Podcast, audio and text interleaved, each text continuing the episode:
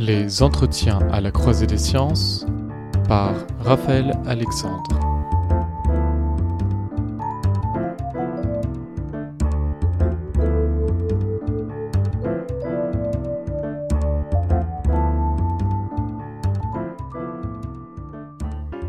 C'était nous avant. Les hommes préhistoriques nous fascinent depuis que nous en avons connaissance. Souvent assimilés à des formes primitives de nos sociétés, ces êtres du passé dépassés avaient pourtant acquis un grand nombre de pratiques humaines exigeantes en finesse et savoir-faire. L'art préhistorique, ce sera notre sujet du jour, est l'une de ces activités. Sous forme pariétale ou mobile, les œuvres d'art sont très présentes dans les trouvailles archéologiques. On commence progressivement à réhabiliter ces œuvres.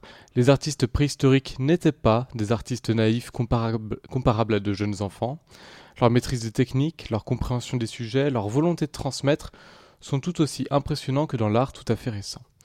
Pour cet entretien, j'ai le véritable plaisir de recevoir Patrick Paillet, maître de conférence au Muséum euh, national d'histoire naturelle, préhistorien de l'art. Patrick Paillet a publié au CNRS Édition Qu'est-ce que l'art préhistorique? Bonjour Patrick Paillet. Bonjour. Alors pour commencer, j'aimerais qu'on passe un petit peu de temps à, à planter un décor. On va parler d'art préhistorique, donc de préhistoire. Alors les échelles de temps, elles sont comparables. Si on prend 15 000 ans à peu près euh, d'histoire, euh, d'histoire, on peut remonter jusqu'à plus de 300 000 années préhistoriques, soit au moins 20 fois plus. Les échelles géographiques sont aussi très grandes. Alors ce sont quoi les, données à avoir en tête pour l'art préhistorique? D'abord, vous, vous donnez des dates euh, absolument extraordinaires, fascinantes pour le commun des mortels. 15 000 ans pour un préhistorien, c'est pas grand-chose. 200 000 ans, 300 000 ans, là, vous remontez dans des temps antédiluviens et vous jouez avec les centaines de milliers d'années comme nous jouons aujourd'hui avec les journées ou les décennies. Alors c'est vrai que le temps de la préhistoire euh, n'est pas euh, le temps de l'homme, de l'individu, n'est pas euh, le temps du quotidien, c'est un temps dilaté, c'est un temps que nous essayons, nous, préhistoriens, de, de maîtriser au mieux, mais c'est un temps qui, qui s'approche du temps de la géologie, quelque part. Donc c'est le temps des cultures de la préhistoire inscrit dans un temps quasiment géologique. Et c'est ce qui rend finalement notre tâche parfois, parfois difficile.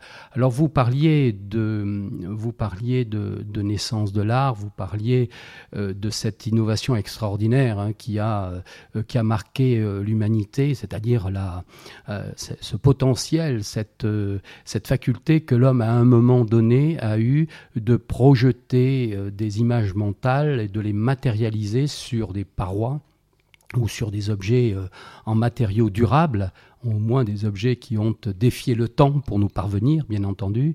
Nous ignorons tout des, œuvres d'art euh, euh, façonnées, euh, créées sur des supports labiles, hein, sur des peaux, sur des écorces, comme cela se pratique ailleurs, et l'ethnologie en, en, est la preuve.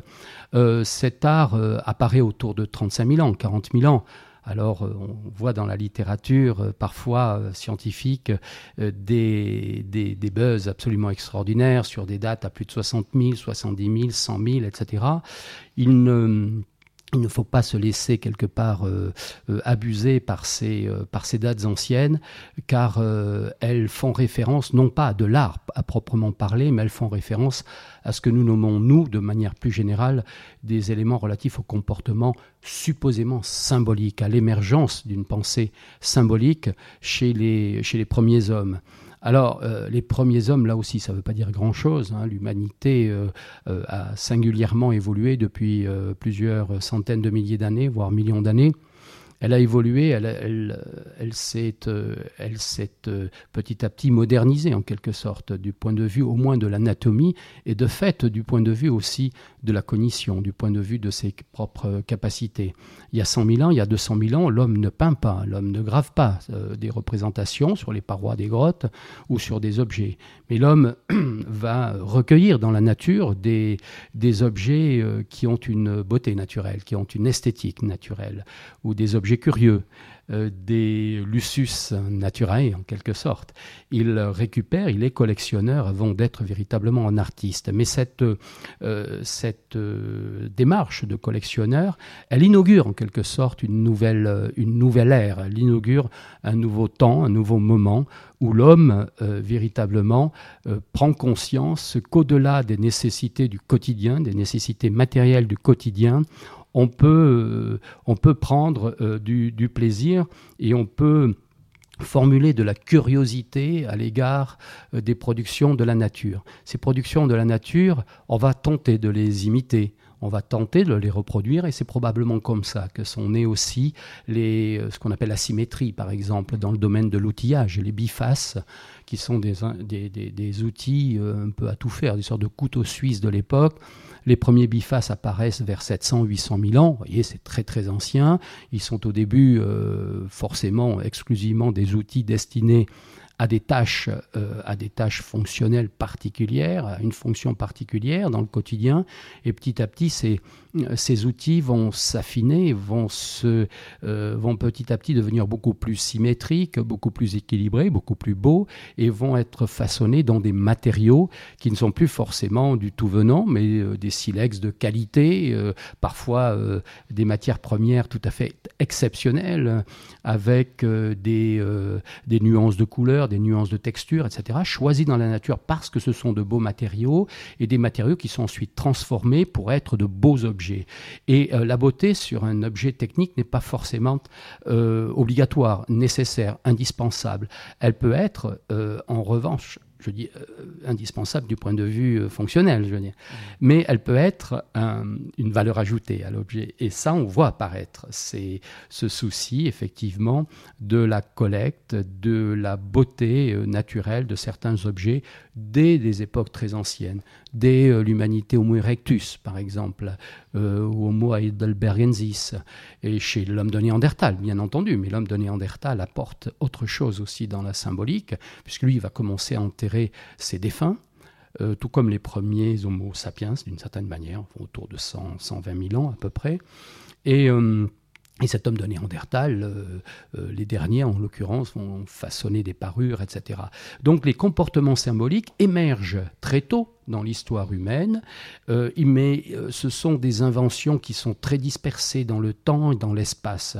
Hein, cela n'a rien à voir, si vous voulez, avec toute la densité extrême et brutale des productions graphiques, des productions artistiques à partir de 40 000 ans. Alors justement, ces, productions euh, graphiques et artistiques, on parle un petit peu des, matériaux et des supports qui ont résisté au temps. Sont quoi les, les matériaux et supports dont on a accès aujourd'hui sur ces œuvres? Eh bien, précisément ceux qui ont résisté au temps, ceux qui se fossilisent. Qu'est-ce qui se fossilise? La pierre. La pierre est durable. La pierre, euh, la pierre n'a euh, n'a pas de limite, si vous voulez, dans sa conservation, euh, sitôt qu'elle est est enfouie dans du sédiment. donc, en général, il n'y a pas de problème. Tout dépend quel type de pierre, mais peu importe. les matériaux lithiques sont sont des matériaux pérennes, tout comme ce que l'on appelle les matières dures d'origine animale. Les matières dures d'origine animale, ce sont les os, les bois pour les cervidés, les ivoires, parfois les coquillages ou les coquilles de certains euh, grands mollusques, etc. Et ça, ce sont des matériaux euh, qui ont une durabilité à condition, bien entendu, que les sédiments dans lesquels ils vont être enfouis à un moment ou à un autre, puisque si on les découvre, c'est qu'ils ont été enfouis dans les sédiments, euh, ne soient pas trop acides. Hein, des régions comme la Bretagne, par exemple, euh, sont des régions où euh, les roches cristallophiliennes, euh, les roches granitiques, schisteuses dominent et où l'acidité des sols est importante. Et donc ces matériaux osseux ne résistent pas. En revanche, dans les contextes calcaires, où l'on découvre souvent des abris, des grottes, etc., l'acidité des terrains est moindre, et là, on a, on a toute chance de découvrir ce type de matériaux. Et donc, la grande invention, je crois qu'elle est là à un moment donné, c'est que l'homme euh, prend conscience qu'en inscrivant des images, des représentations, quelles qu'elles soient, figuratives ou non, peu importe, sur ces supports, ces représentations, sur ces supports durables, ces représentations vont acquérir la, si vous voulez, l'éternité, la durabilité propre de leur support. Et c'est ça qui est extraordinaire. Oui. Et donc, sur ces supports-là, il y avait de la peinture, il y avait de la gravure aussi. Je crois aussi me rappeler euh, qu'il y avait euh, parfois même euh, des, moulages qui étaient, qui étaient effectués. Donc il y, a aussi une, dépendance euh, de, ce qu'on fait comme marque sur, euh, sur ces supports. -là. Exactement. Alors là, il y a à la fois, euh, vous parlez à la fois de la technique, des techniques d'expression, mais aussi des supports de représentation. Les techniques d'expression dans l'art préhistorique, et à partir de 35 000 ans, 40 000 ans, et jusqu'à la fin des temps paléolithiques, et jusqu'à aujourd'hui finalement, puisque ce sont des techniques que l'on retrouve dans l'histoire de l'art, bien entendu, ben, ce sont les techniques de la peinture, c'est-à-dire de l'ajout de matière, peinture qui peut être exécutée au dos avec un outil quelconque, avec un pinceau végétal ou un pinceau en fourrure animale, peu importe. Euh, la gamme des couleurs est effectivement un peu plus limitée que notre gamme de couleurs industrielles, hein, puisque l'homme va puiser dans la nature les colorants nécessaires à la réalisation de ces peintures. Ce sont des, ce sont des ocres, ce sont des hématites, ce sont des goethites, ce sont des matériaux naturels, des terres colorées, des argiles colorées. Donc ce sont essentiellement des nuances de rouge, de brun, de jaune, euh, que la carbonisation parfois permet où la carbonisation permet d'apporter des nuances euh, colorées, euh, plus ou moins violacées, plus ou moins foncées, etc. la peinture peut être appliquée en aplat, en dessin simplement, en contour, etc. Donc là, vous avez toute une variation, une variabilité des techniques d'expression qui est énorme. Et puis, il y a la gravure. et la gravure avec toutes ses épigones, en quelque sorte, c'est-à-dire la gravure fine et puis la gravure plus ou moins profonde, plus ou moins, plus ou moins affouillée, et puis et puis progressivement, on passe de la gravure à la sculpture presque sans transition. Et donc ces techniques, elles sont aussi tout à fait euh, maîtrisées depuis le début du Paléolithique supérieur, depuis 40 000 ans. Euh, j'en veux pour preuve la grotte Chauvet, par exemple, en Ardèche. Euh, ces techniques de la gravure et de la sculpture, elles ont cela d'avantageux, c'est que ce sont des techniques de soustraction de matière. Et ce sont donc des techniques qui euh, des techniques d'expression qui résistent mieux à l'usure du temps. La peinture est un ajout, donc la peinture s'altère dans des conditions particulières. Si la peinture est appliquée au fond d'une grotte où les milieux sont stables climatiquement, pas de souci. Hein, les variations de température et d'hygrométrie sont quasiment imperceptibles et donc elles assurent la conservation de ces ajouts de matière. En revanche, si la peinture est exécutée à l'air libre, à l'extérieur, euh, au fond d'un abri largement ouvert sur le paysage, etc., euh, les supports vont subir des altérations, l'alternance euh, de l'ensoleillement, de la pluie, du gel, du dégel, etc. Tout cela va occasionner évidemment une érosion anticipée de tous ces tracés ajoutés, donc de ces tracés colorés. En revanche, la gravure est une, un enlèvement, donc elle, a une mémoire plus importante en quelque sorte, une durabilité plus importante. Et puis, vous parliez de matériaux. Le Vous parliez de moulage. Alors, je, euh, c'est peut-être pas le terme que j'utiliserai, mais euh, le modelage, par exemple, est une technique qui existe aussi depuis euh, très longtemps, au moins depuis une période que l'on appelle le gravétien, du nom du site de la Gravette. Vous savez que les cultures de la préhistoire sont désignées à partir de sites éponymes, de sites préhistoriques éponymes. Aurignacien vient d'Aurignac, hein, en Haute-Garonne, Gravétien de la Gravette, en Dordogne, un site euh, périgourdin.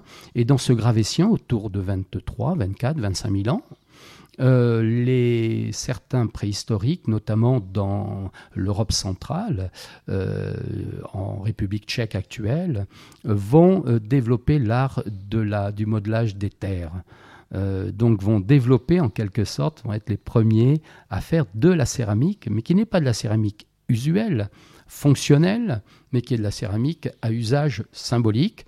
Donc ils vont modeler, pétrir des terres, mélanger avec euh, des roches pilées, etc., euh, qu'ils vont, euh, vont façonner en forme animale, en forme humaine, quelques Vénus, quelques représentations féminines modelées dans l'argile. Et ces argiles modelées, qui sont d'une fragilité extrême, vont être enfouies ensuite dans, à proximité de foyers et cuites quasiment à l'étouffer, et donc s'endurcir en quelque sorte, et devenir comme la pierre, quasiment, euh, euh, quasiment euh, durable sur de longues, longues périodes. Alors ce sont des matériaux qui restent malgré tout fragiles, et l'art préhistorique, notamment l'art des objets, est souvent un art de fragments. Hein, donc on juge souvent à partir de fragments. Et puis il existe dans certaines grottes, cette fois-ci plus récentes, dans la préhistoire, autour de 15 000 ans, 16 000 ans, en Ariège, à l'époque que l'on appelle le Magdalénien, du nom du site de la Madeleine en Dordogne. Il existe là des euh, modelages euh, euh, tout à fait exceptionnels d'animaux notamment des bisons d'une cinquantaine de centimètres de long. Il y a deux, bisons magnifiques euh, dans la grotte du Tuc d'Audoubert, euh, une grotte qui porte ce, nom très curieux en Ariège, qui sont des modelages non cuits, donc exécutés dans la grotte, mais à plus de 800 mètres, quasiment un kilomètre de l'entrée, un endroit où là, la stabilité microclimatique est complète, totale, et où ces matériaux ne se sont à peine fendillés et sont dans un état de conservation absolument exceptionnel. Alors pour continuer un petit peu à poser le contexte, il faut qu'on parle un petit peu quand même de, ces sociétés préhistoriques. Alors il y a cette image un peu commune mais fausse que c'était des hommes des cavernes. Non, c'est-à-dire les hommes ne vivaient pas dans les grottes. Alors quelles sont les données qu'on a justement sur ces, ces micro-sociétés? Est-ce qu'on sait par exemple combien de personnes il y avait dans un groupe? Comment ils se situaient euh, géographiquement, près, près de l'eau, près, près des grottes Comment ça Qu'est-ce qu'on sait voilà, effectivement, l'homme des cavernes euh, euh, fait partie du, fait partie de la, une sorte de mythologie ou de mythe de l'homme préhistorique inscrit dans la mémoire ou inscrit euh, dans la tête de beaucoup de nos contemporains. l'homme des cavernes n'est véritablement des cavernes qu'à partir du moment où il a porté un intérêt à ces grottes et à ce qui se passait à l'intérieur des grottes. Donc c'est plus la curiosité qui l'a poussé à aller dans les grottes que la nécessité.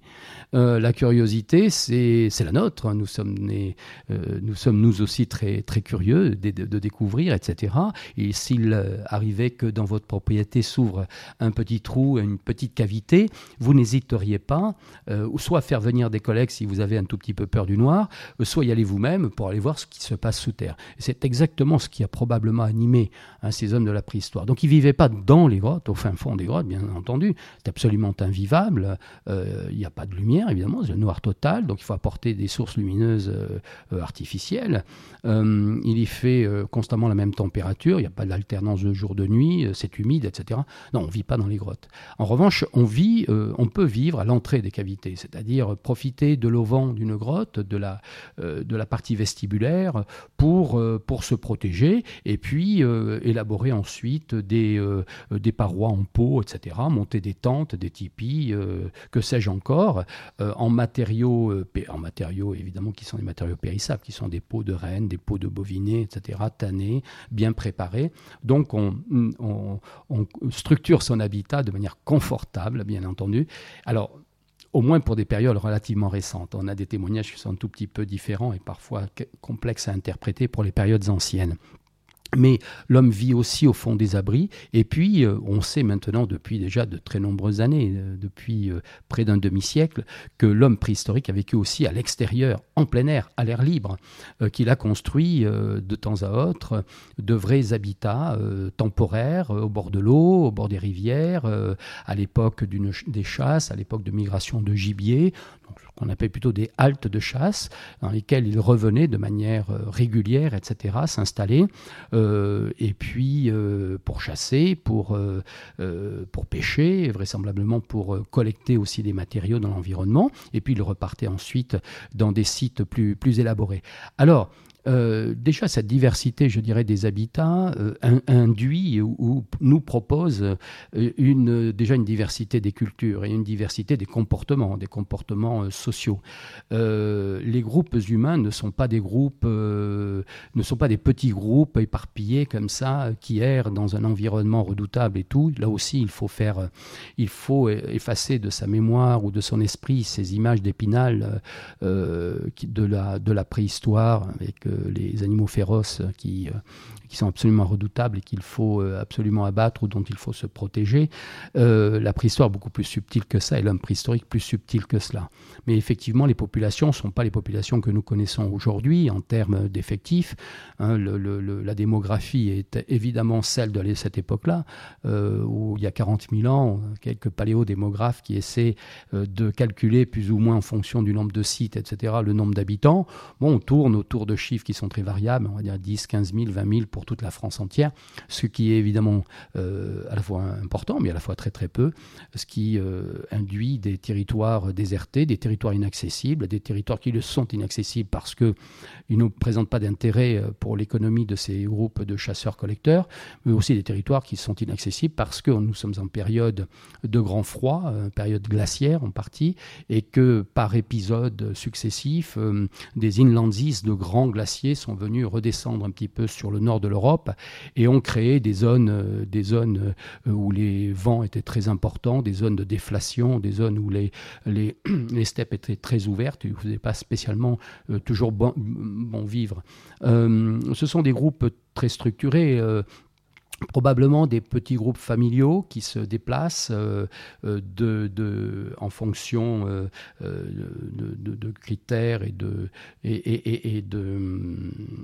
critères synégétiques, économiques, en fonction des besoins, de leurs propres besoins, mais qui ne se déplacent pas forcément sur d'immenses territoires. on, commence à percevoir aujourd'hui les sociétés préhistoriques très structurées autour de, de territoire maîtrisé, si vous voulez, spatialement et économiquement maîtrisé. Pas besoin d'aller euh, euh, euh, courir, d'aller se déplacer sur des centaines de kilomètres. Ils, ils, arrivent à gérer et à optimiser la gestion de leur, économique de leur territoire de manière très optimale par petits groupes en allant à certains endroits recueillir de la matière première de, de bonne qualité. C'est ainsi que, par exemple, certains sites du centre de la France Straße euh, ont fourni euh, des coquillages ou des euh, matériaux transformés à base de coquillages comme des parures provenant par, parfois du littoral méditerranéen ou parfois de littoraux très lointains. Et on, se plaît parfois à imaginer que ces hommes se sont déplacés sur des centaines, voire des milliers de kilomètres, ce qui n'est pas le cas. Il y a eu certainement de vrais échanges entre les groupes, etc. Et c'est ça qui complique un peu parfois notre image de ces sociétés. Par ailleurs, euh, il y a du point de vue des, habitats, du point de vue des structures, si vous voulez, d'installation, des structures d'habitat euh, identifiées par les préhistoriens, on, distingue bien deux grands types, si vous voulez, il y a certainement plus que ça, mais en tout cas deux grands types de, structures d'habitat, des campements temporaires, euh, donc de passages assez brefs, qui sont peut-être des haltes de chasse ou des, ou des campements temporaires destinés à une activité euh, localisée dans le temps ou une activité saisonnière et des campements, des campements plus durables. Hein. et ces campements, ces campements plus durables ont parfois euh, été interprétés comme des, euh, des sites d'agrégation, en quelque sorte, par nos collègues anglo-saxons, qui seraient des grands sites. on connaît quelques grands abris ou quelques grandes entrées de grottes dans les Pyrénées ou quelques grands abris en Périgord qui offre des séquences stratigraphiques très très importantes avec des habitats euh, développés sur des surfaces importantes et avec une quantité, une production, si vous voulez, de matériel, de matériel en silex, une production de matériel osseux. Quand je dis matériel, ce sont des, des outils, des armes, etc. Et une production même d'objets d'art très très importante qui signe euh, probablement des sites de réunion, des grands sites d'habitat, des grands sites de, de, oui, de, de, réunion, d'agrégation de groupes locaux qui se retrouvent euh, peut-être à, à des saisons particulières dans cet endroit et qui vont y rester un temps relativement long. Hmm. Alors par rapport aux, œuvres d'art, il y a un point que vous soulignez bien dans votre livre euh, qui me semble tout à fait, tout à fait juste euh, à, percevoir, c'est que ces œuvres d'art, on n'en est pas les destinataires, et donc, de fait, on peut, on peut que très difficilement, voire pas du tout, retrouver la, signification qui portait euh, en, ce temps-là. Alors la question que je me pose, c'est pourquoi est-ce que c'est si frappant dans l'art préhistorique, alors que dans l'art un petit peu ancien, mais pas trop, par exemple d'il y a 500 ans, 1000 ans, on ne se pose pas tellement ces questions-là? Vous, l'avez expliqué très, très clairement dans votre. Euh, en fait, la réponse est dans votre question. Euh, ces œuvres, ont été créées, elles ont été créées par des artistes, par des artisans, euh, par des médiateurs en quelque sorte, qui avait peut-être fonction de médiateur véritablement dans la société, qui avait rôle d'artiste dans la société, un rôle à part, un statut peut-être à part, euh, et qui euh, avait pour vocation euh, donc de transmettre, de transmettre un savoir, de transmettre, de communiquer des messages, de communiquer une mémoire, de transmettre la mémoire d'événements, de transmettre un mythe, peu importe, ou de transmettre un plaisir, pourquoi pas, à des personnes qui ne sont pas nous-mêmes occidentaux et hommes modernes, hommes contemporains. Nous ne sommes pas les destinataires de ces messages, de ces images. Euh, ces images, elles ont été faites, elles ont été élaborées et construites pour d'autres et pas pour nous. Et euh, nous avons toujours euh, péché par arrogance à l'égard, ou souvent par arrogance à l'égard de ces représentations, pensant que en allant glaner dans la, dans la littérature ethnologique ou euh, en allant glaner euh, sur le terrain de l'ethnographie, de l'ethnologie, etc., en allant glaner des informations, des comparaisons, etc., nous avons élaboré, échafaudé des hypothèses depuis le 19e, la fin du 19e siècle jusqu'à aujourd'hui, des hypothèses interprétatives. C'est arrogant au sens où euh, nous avons aucune, nous n'avons aucune connexion avec ces sociétés, nous n'avons rien de commun avec ces sociétés, euh, indépendamment du fait qu'elles sont, euh, comme nous, des, des sociétés de sapiens, euh, qui fonctionnent probablement intellectuellement, cérébralement de manière très élaborée, comme nous, mais toujours est-il que euh, nous ne vivons pas dans les mêmes conditions environnementales, dans les mêmes conditions sociales et économiques, et ça, euh, c'est irrémédiable, c'est-à-dire que là, il y a un frein, il y a une frontière que, nous ne pouvons pas franchir, puisque euh, précisément, euh, précisément, voilà, il y a le, euh, nous avons perdu la mémoire et l'usage de ces images. Et ces images avaient un usage particulier, étaient utiles dans la société. peut-être pas toutes au même titre, peut-être pas toutes dans le même sens, parce qu'il y a des images qui sont sur des supports euh, qui ne bougent pas, euh, immeubles comme les grottes, etc., qui sont des images distribuées dans des grottes profondes où on ne va pas tous les jours, donc qui sont des images exceptionnelles. Et puis il y a les images ostentatoires euh, qui sont inscrites sur les objets du quotidien. Peut-être pas le même statut et le même rôle de, de l'image. Mais voilà, nous sommes, nous sommes devant des messages qui sont inaudibles inaudible.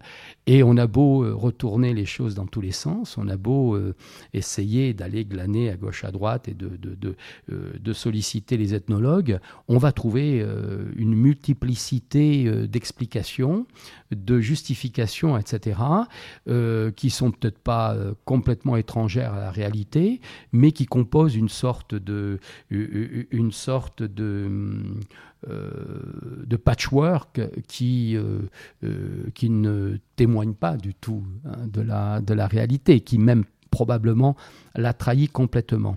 Et on sait, on sait d'expérience que les motivations qui animent les artistes ou les faiseurs d'images euh, dans les sociétés, euh, dans les sociétés euh, contemporaines, dans les sociétés modernes, dites traditionnelles, sont multiples. Et elles sont différentes d'un groupe à un autre, d'une région à une autre, et parfois au sein d'un même groupe, elles peuvent varier en fonction des individus, en fonction, en fonction du sexe, en fonction de, tas de critères.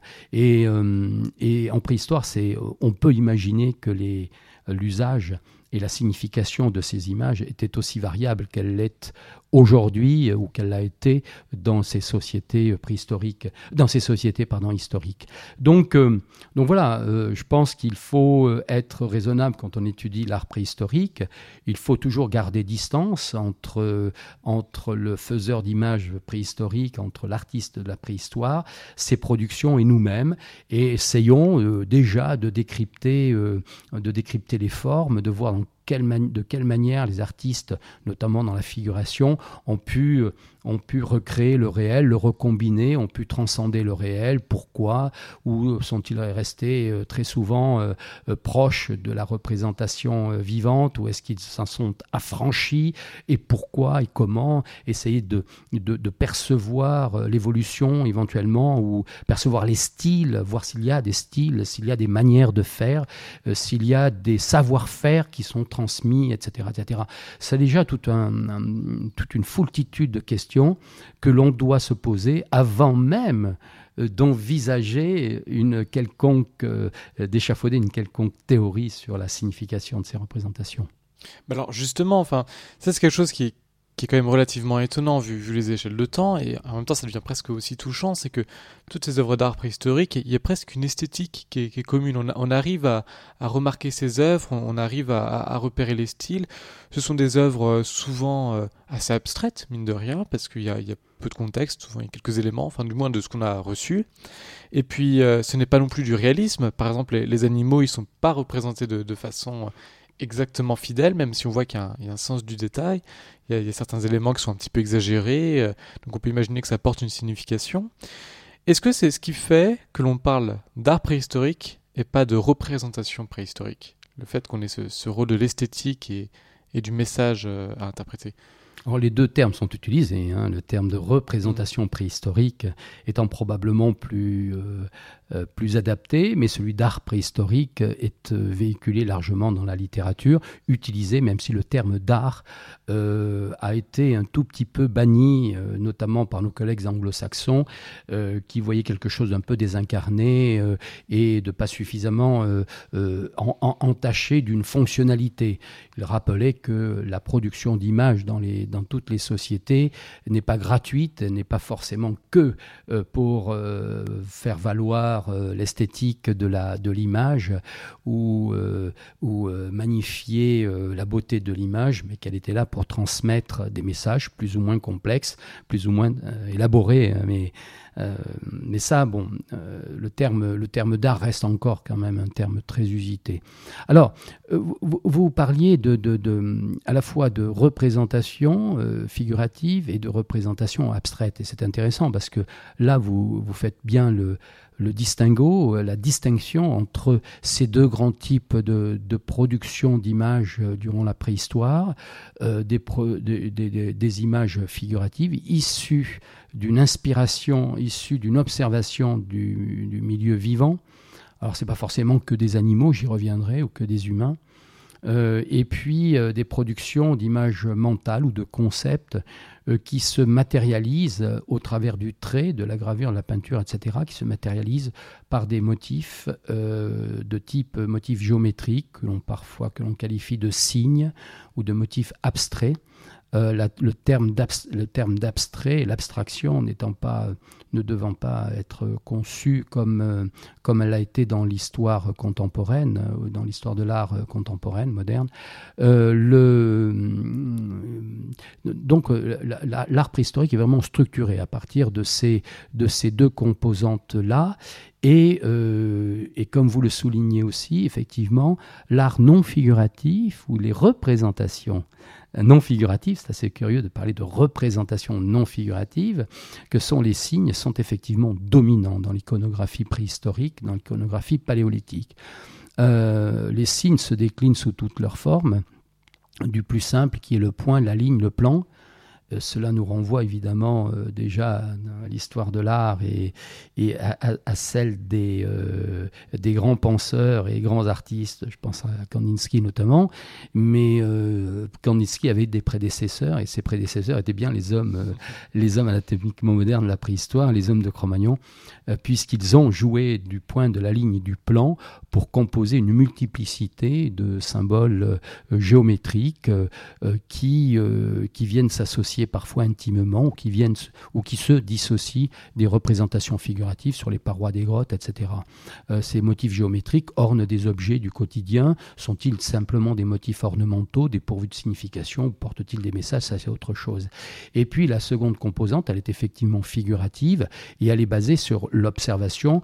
D'abord, elle est basée sur la reproduction des, euh, du monde animal. Et Dieu sait si les sociétés de la préhistoire sont inféodées, sont liées intimement à l'animal. La relation homme-animal n'a jamais été aussi prégnante que durant la préhistoire. L'homme vit de l'animal, survit grâce à l'animal, euh, au végétal aussi, on a sous-estimé un peu évidemment les apports des végétaux, mais au moins pour l'animal, il est omniprésent.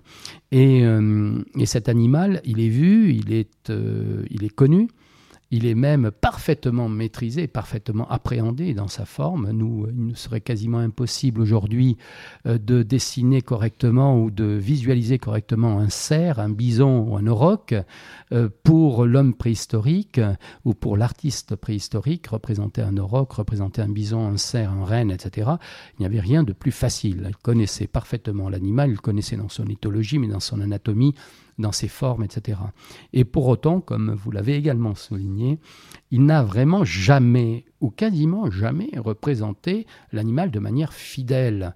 Alors on se, on s'extasie à juste titre devant euh, les fresques de certaines grottes en parlant de réalisme, de naturalisme expressif, etc. On, dit, voilà, c'est, on a là quasiment de l'art photographique, de la, euh, hein, de, l'hyperréalisme.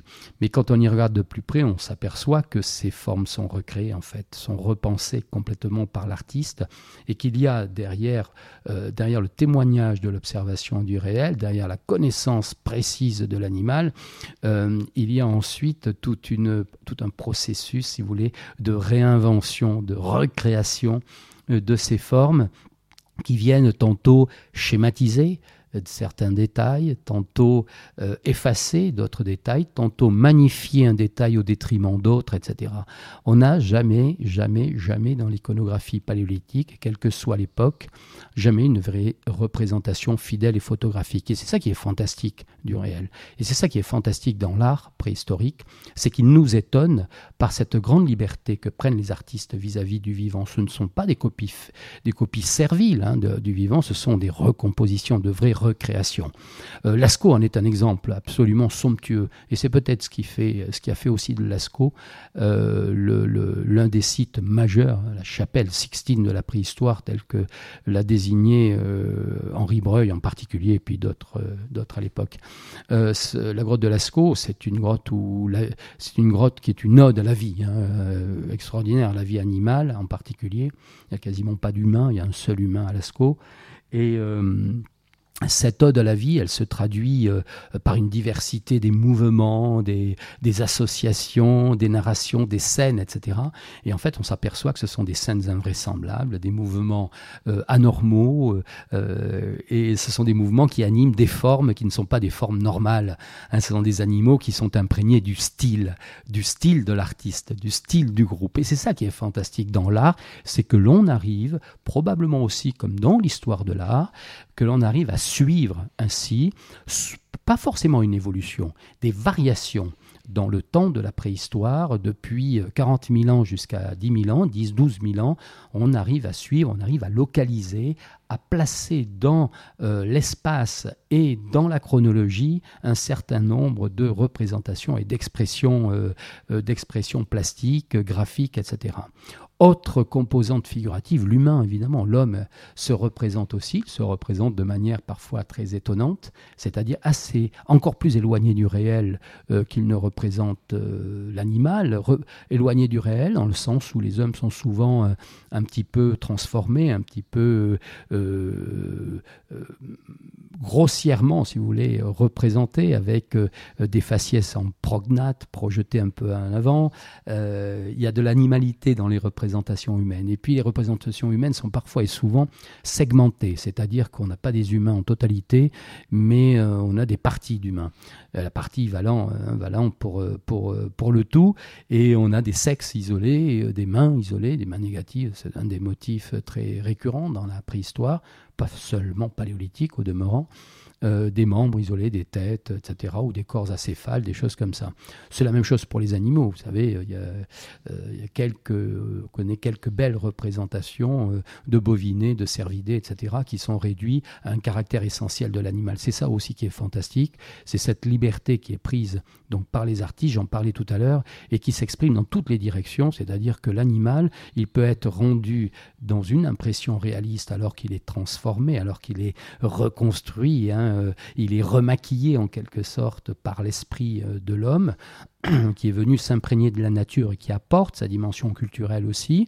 et, et, cette recréation, elle ne se fait pas que sur des représentations complètes. Parfois, il y a des segmentations très très importantes. Et on a quelques motifs de cornes, d'encornures, de, bois, euh, de cervidés ou d'éléments corporels d'animaux qui sont isolés et qui valent pour l'animal complet. Et on n'a aucune peine à identifier tantôt un renne, tantôt un bison, tantôt un auroch, tantôt un, bouquetin dans des, euh, dans des formulations euh, très simples euh, euh, très euh, presque, presque abstraite. Quoi. Et on voit ce passage progressivement aussi dans l'art préhistorique de la représentation réaliste, on va dire, Hein, avec toutes les précautions qu'il faut prendre, que je viens d'exposer, et euh, ce passage insensible de la représentation du figuratif au non figuratif. Il n'y a pas une césure nette entre ces deux grands groupes euh, dont je parlais tout à l'heure, le figuratif et le non figuratif. Il y a un moment des motifs qui forment des transitions entre les deux. Et hum, Probablement même qu'une partie du non figuratif préhistorique est issue, mais comme dans l'histoire de l'art moderne, hein, est issue d'une simplification progressive des formes, naturelles euh, pour obtenir ensuite une sorte de, synthèse de ces formes euh, dont la lisibilité euh, nous échappe à nous puisque nous ne sommes pas les destinataires de ces peintures, mais qui devaient être complètement saisies et comprise par les, euh, euh, par, euh, les, les, groupes, les groupes préhistoriques concernés. Et puis, il y a un, troisième larron dans tout cela, donc parler des, des, des, des, motifs abstraits, géométriques, des motifs figuratifs, animaux, humains, etc., des, motifs de transition, de passage. Et puis il y a les, évidemment les représentations fantastiques, hein, les représentations composites qui sont l'expression complètement transcendée de l'irréel en quelque sorte, basée sur du réel et, complètement euh, recomposée, réinventée par les, le propre imaginaire des préhistoriques. Il existe un certain nombre de représentations que nous qualifions de fantastiques ou de composites parce qu'elles associent des caractères de plusieurs animaux, d'humains, etc., pour ne former qu'un seul individu. Ce sont euh, des théranthropes, par exemple, etc., qui sont aussi assez assez fréquent finalement dans l'iconographie préhistorique. Et puis enfin, on croirait qu'on s'arrête, euh, que la, thématique ou les thématiques préhistoriques s'arrêteraient là, mais il y a également une foultitude de motifs que, nous qualifions d'indéterminés ou d'indéterminables. Ce sont des animaux sans, forme véritablement, en forme animale, mais qui, ne sont, qui sont volontairement euh, non spécifiés zoologiquement, mais volontairement. Hein, des animaux dont les corps sont quadrangulaires, euh, les pattes raides et la tête sans forme euh, particulière, et on ne peut pas leur donner, les, les qualifier zoologiquement. On ne peut pas savoir si c'est euh, tel et tel animal. C'est un animal, c'est le concept animal qui suffit largement. Voilà. Et bon, c'est une l'art préhistorique nous réserve parfois ces surprises-là, hein, et c'est ça qui est extraordinaire. Donc cette diversité des thématiques vient s'ajouter à cette diversité et à cette extraordinaire maîtrise des techniques d'expression dont on parlait tout à l'heure. Hein. Alors juste pour revenir un petit peu sur, sur les signes euh, géométriques, vous avez dit qu'ils étaient majoritaires dans les, dans les représentations qu'on retrouvait. Alors on, on, peut quand même euh, faire une, hypothèse qui me semble quand même euh, assez, logique de dire qu'ils portaient un sens, parce qu'il y en avait vraiment énormément. Et il y a quelque chose de frappant. Hein, quand, on voit une représentation, j'ai en tête une représentation où on a un biais qui arrive très très vite, c'est que on voyait par exemple une série de, signes qui ressemblaient à des P, et donc euh, instinctivement on a, un biais qui fait que nous on a appris la lecture et l'écriture. Donc moi je me pose la question, est-ce que si ces signes qui sont abstraits, qui porteraient un sens, étaient autant répétés, est-ce que ce ne sont pas des, premières formes d'écriture? Et auquel cas, est-ce qu'on n'a pas un souci? Parce que on présente souvent la préhistoire comme étant ce qui, ce qui précède l'invention de l'écriture. Alors qu'est-ce qu'on fait avec ça? Ah, Vous avez raison. C'est une excellente question. Euh, le, juste une petite digression sur les signes. Euh, donc ces motifs géométriques, ils sont éminemment variables dans leur propre typologie, comme nos alphabets. Euh, notre alphabet, mais d'autres alphabets. Euh, si vous regardez les, idéogrammes ou, certains pictogrammes, vous verrez qu'il y en a une infinité et que chacun porte un sens, etc., selon les cultures, selon les régions. dans l'art préhistorique, la variabilité des signes, des symboles géométriques est immense. Euh, elle est... Il y a certains signes qui sont universels, qui existent, quand je dis universels, qui existent sur tous les territoires parcourus par les hommes préhistoriques, qui existent dans toutes les grottes ou quasiment dans toutes les grottes, qui n'ont pas de spécificité régionale, qui sont des sortes de signes à tout faire et de signes qui sont presque sans identité, si vous voulez précise. Les points, les alignements de points, les paires de points, les nappes de points, les traits, les bâtonnets, les petits morceaux de traits comme ça isolés, peints, mais sciemment peints. Ce ne sont pas des accidents hein, de, réalisation, composés avec parfois les petits points, parfois isolément, euh, euh, des petites séquences de paires, d'alignements, de, de nappes de ces traits. Il existe aussi des plans élémentaires, des cercles, des carrés, des triangles, etc. Enfin bref, toute une foultitude de ces, de ces motifs relativement simples. Et il existe aussi dans cette iconographie non figurative des signes beaucoup plus élaborés typologiquement, beaucoup plus structurés. De fait, des signes qui deviennent beaucoup moins nombreux en quantité et qui ont des dispersions qui ne sont plus des dispersions géographiques aussi vastes que celles des points et des lignes, mais qui ont des dispersions géographiques et culturelles beaucoup plus limitées. Par exemple, en Périgord magdalénien, en Dordogne à l'époque du magdalénien, autour de 16, 15, 16 000 ans, avant le présent, en âge calibré, il existe 5 à 6 grottes ornées qui portent euh, qui offrent des dispositifs pariétaux, iconographiques, euh, enrichis par un motif que l'on appelle le tectiforme, un motif en forme de toit, de hutte, avec un mât central, avec euh, des pans latéraux, une base, etc. Et ce motif, très relativement simple hein, à voir, mais quand même assez élaboré, il y a une petite variabilité aussi hein, typologique de ceci, il ne s'observe que dans ces... Il n'est connu que dans 4 à 5 grottes euh, du Périgord. Il existe des signes rectangulaires, plus ou moins allongés, avec des remplissages euh, de traits très complexes, euh, des croisillons, etc., dessinés, peints, dans des grottes cantabriques, du Magdalénien également. Il n'existe que là, dans ces grottes-là. Il existe des signes claviformes, et vous parliez de ces signes en forme de P. Eh bien, ce sont des signes claviformes. Ce sont des signes en forme de massue. Euh, c'est ainsi qu'ils ont été qualifiés par, euh, par Henri Breuil, de claviforme.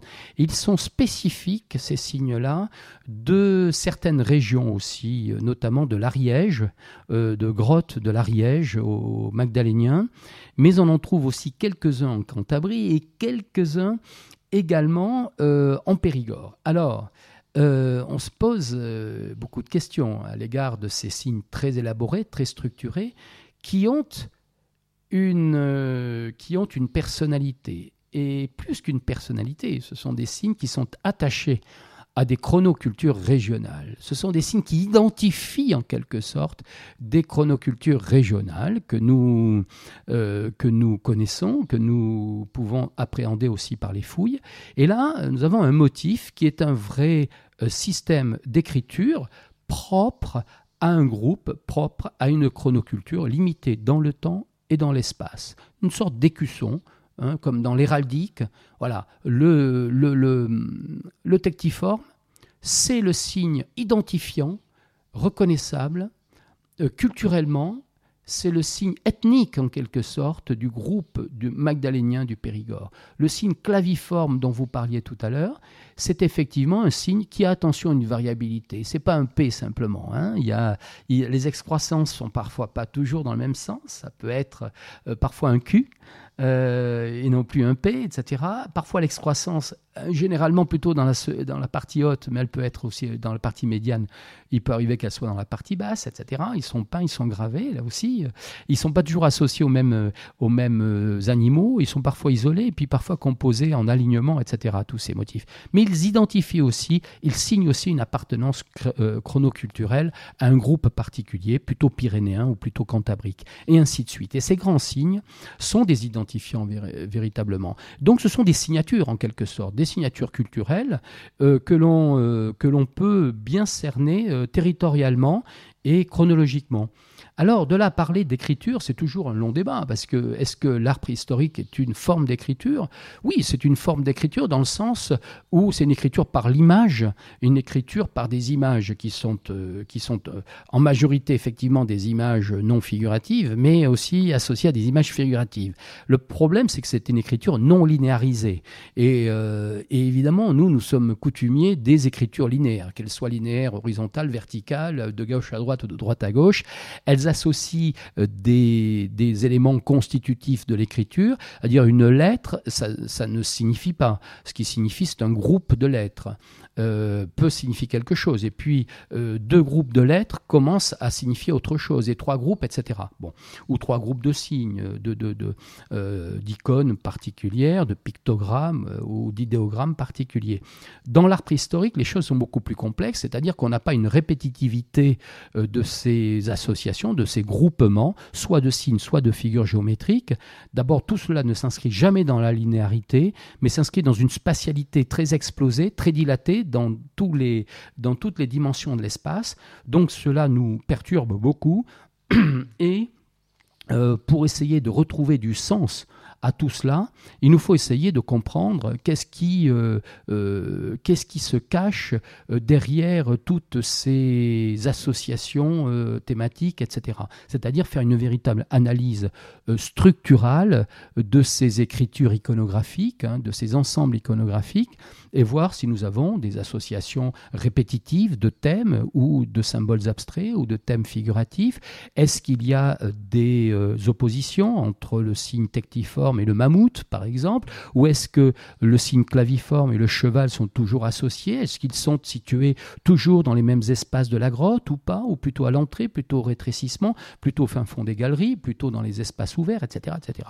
Nous devons intégrer à cette analyse de cette euh, préécriture en quelque sorte nous devons euh, intégrer des dimensions que euh, l'écriture que nous connaissons depuis 3000, 3 ou 4000 ans, 3500 ans, euh, plus, un petit peu plus, depuis que, nous sommes coutumiers de, cette, de cette écriture linéaire, nous sommes obligés pour la préhistoire d'intégrer non seulement cette spatialité explosée dont je parlais tout à l'heure, c'est-à-dire cette non-linéarité, mais aussi le lieu même de leur inscription.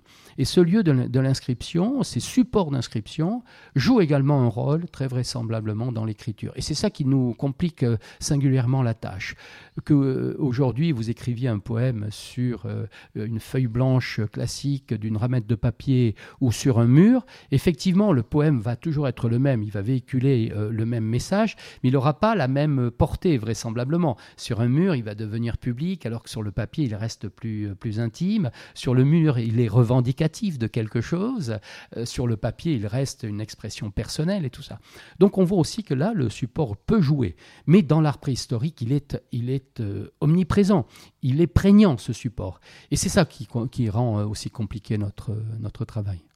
Alors on parlait des animaux qui sont énormément représentés, mais de façon un peu étonnante. Il y a beaucoup d'animaux, mais il y a très très peu de paysages, très très peu de plantes. Il y a les hommes qui sont représentés de façon abstraite comment est-ce qu'on peut expliquer cette, asymétrie Parfois, on parle du, fait que peut-être que les animaux euh, représentés permettaient d'indiquer des lieux de chasse, ce genre de choses. Mais si ce sont des lieux de chasse, on pourrait imaginer qu'ils mettent aussi des, repères de, paysages, par exemple, euh, telle, cascade. Et c'est des choses qu'on ne retrouve pas, euh, du moins très très rarement. C'est effectivement une, une question qui, un constat hein, que nous faisons depuis que l'art préhistorique est connu et depuis qu'il est, qu'il est étudié. Euh, nous n'avons pas clairement dans l'iconographie paléolithique de représentation de l'environnement. Euh, de l'environnement, c'est-à-dire des paysages, euh, des reliefs, des montagnes, des rivières, des arbres, etc. Il n'existe rien de très clair, tout du moins, de très assurément déterminable. Mais vous savez, un arbre, une herbe, un relief, euh, un volcan, euh, que sais-je encore, euh, un accident du relief, une rivière par exemple, peut s'exprimer très simplement. Elle peut s'exprimer par exemple par un trait ondulé pour une rivière. Et des traits ondulés, nous en avons que nous interprétons comme des signes, parce que rien dans la structuration de ce trait ondulé ne permet d'affirmer à tous les coups qu'il s'agit de la représentation euh, de reliefs mamelonnés de petites collines ou d'une rivière qui serpente entre les collines. Et on sait que dans l'iconographie euh, euh, pêchée dans l'ethnographie actuelle ou subactuelle, parfois des symboles très simples, des représentations très simples évoquent de vraies réalités environnementales. Bon. Euh, des pistes d'animaux, euh, des trajets de rivières, etc. Euh, il existe dans l'iconographie paléolithique des, des, motifs que nous qualifions de foliacées, en forme de feuilles. avec un limbe, avec un pétiole, avec des ramifications, etc. nous les qualifions de, de, parce qu'elles évoquent des feuilles, mais sans certitude qu'il s'agit bien d'une feuille puisque le motif est simpliste d'une certaine manière et que dire feuille, ça renverrait automatiquement à une valeur enfin, ou à une représentation euh, de l'environnement végétal, et ça, nous en avons toujours un tout petit peu peur.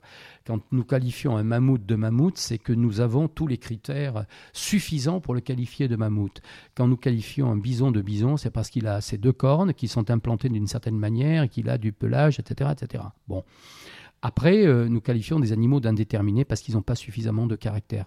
Est-ce que le relief, est-ce que le paysage, est-ce que l'environnement préhistorique n'est pas là, euh, euh, présent mais présent de manière si discrète et si incompréhensible pour nous que nous ne le voyons pas, euh, présent au travers de ces points, de ces signes. Est-ce que le point ne signifie pas euh, tout simplement le parcours, euh, un parcours animal, des empreintes animales dans le paysage? Est-ce que, est que la ligne ne signifie pas tout naturellement la ligne d'horizon, etc.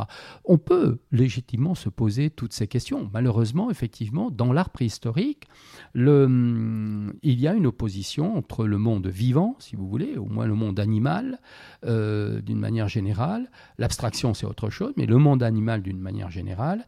Et puis, euh, et, puis, euh, et puis le reste. Et le monde minéral n'est pas là. Mais est-ce que le monde minéral, par exemple, pour, on parlait des paysages, mais les paysages, c'est aussi les montagnes, aussi, ce sont aussi les reliefs, etc.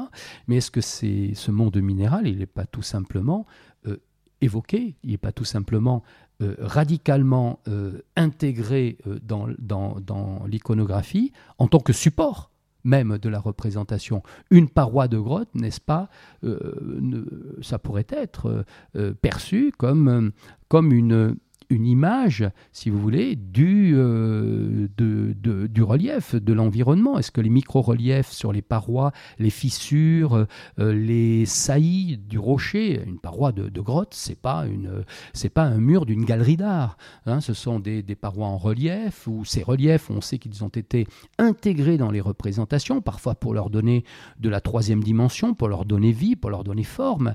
Est-ce que ces reliefs naturels de la, de la roche ou des objets utilisés au quotidien ne sont pas aussi signifiants quelque part de ces reliefs N'évoquent-ils pas euh, dans la pensée et dans l'esprit de l'artiste les reliefs qui l'entourent, les montagnes qui l'entourent, etc. Donc là, on est aussi devant un, des cas de figure qui sont parfois un petit peu, un petit peu ardus, un petit peu complexes, mais moi je ne suis pas du tout hostile à l'idée qu'il faut peut-être chercher ailleurs les, des modes de représentation ou chercher ailleurs la représentation euh, de l'environnement. J'ai du mal à penser que euh, l'homme préhistorique euh, qui a vécu en symbiose véritablement hein, avec le monde animal et le monde végétal ait fait abstraction du monde végétal dans, son iconographie, dans ses productions d'images. Mais ce monde végétal, il doit apparaître sous des formulations iconographiques peut-être euh, plus complexes à lire pour nous, euh, plus abstraites peut-être d'une certaine manière. Euh, et je pense qu'il faut garder ça à l'esprit. il n'y a pas d'arbre euh, clairement identifié, c'est-à-dire avec un tronc, des branches, des feuilles accrochées ou des, feuilles, ou des fleurs ou des fruits accrochés, mais il y a des motifs euh, barbelés, par exemple, euh, qui évoquent, qui peuvent évoquer des, des, outils comme les harpons, mais qui peuvent aussi évoquer un arbre avec ses ramifications, etc. Des motifs ramifiés, il en existe dans l'art, et on les, on les verse automatiquement au registre des motifs euh, abstraits ou géométriques, alors que ça se trouve, ce sont des motifs euh, d'un réalisme pour l'homme préhistorique, d'un réalisme absolu vis-à-vis du, du, monde végétal qu'ils sont peut-être censés illustrer, etc. Donc je crois qu'il faut être très très vigilant sur ces considérations-là, mais garder effectivement à l'esprit que souvent euh, l'environnement, il est donné par le, propre support des représentations.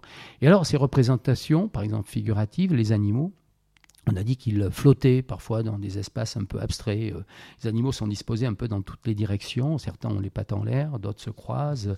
Il n'y a pas vraiment de relation euh, euh, il n'y a pas vraiment de relation, euh, euh, si vous voulez, scénique entre les, entre les, entre les animaux, mais il existe aussi beaucoup, et de plus en plus, quand on observe précisément les ensembles, les assemblages pariétaux ou mobiliers, il existe de plus en plus des lignes de sol. C'est-à-dire ces animaux reposent sur quelque chose. Et s'ils reposent sur quelque chose, c'est qu'ils reposent sur la nature qui les environne. Hein. Ils reposent sur de l'herbe, ils reposent sur un sol rocheux, et ces sols sont parfois dessinés, figurés véritablement, de manière cursive, certes, un trait, deux traits, trois traits, mais parfois de manière beaucoup plus euh, suggestive, de manière euh, euh, plus, plus forte encore, en intégrant des reliefs naturels du support. Hein, des animaux, des fils d'animaux, il en existe quelques-unes, des, fils d'animaux dont les pattes reposent, sont disposées sur des reliefs, sur des saillies de la roche ou sur des fissures de la roche, etc. Donc là, la roche participe, de, devient de fait, mmh. l'élément structurant, si vous voulez, le paysage structurant et abritant tout ce bestiaire complètement euh, complètement euh, euh, original et, assez transformé. Merci Patrick Payet d'avoir répondu à, toutes ces questions. C'était un, vrai plaisir. Écoutez, merci à vous. C'était un plaisir de, répondre à vos interrogations aussi. Merci. Alors je rappelle le, livre que vous avez fait paraître, CNRS Édition, Qu'est-ce que l'art préhistorique, qui est paru cette année en 2018. Merci. Merci.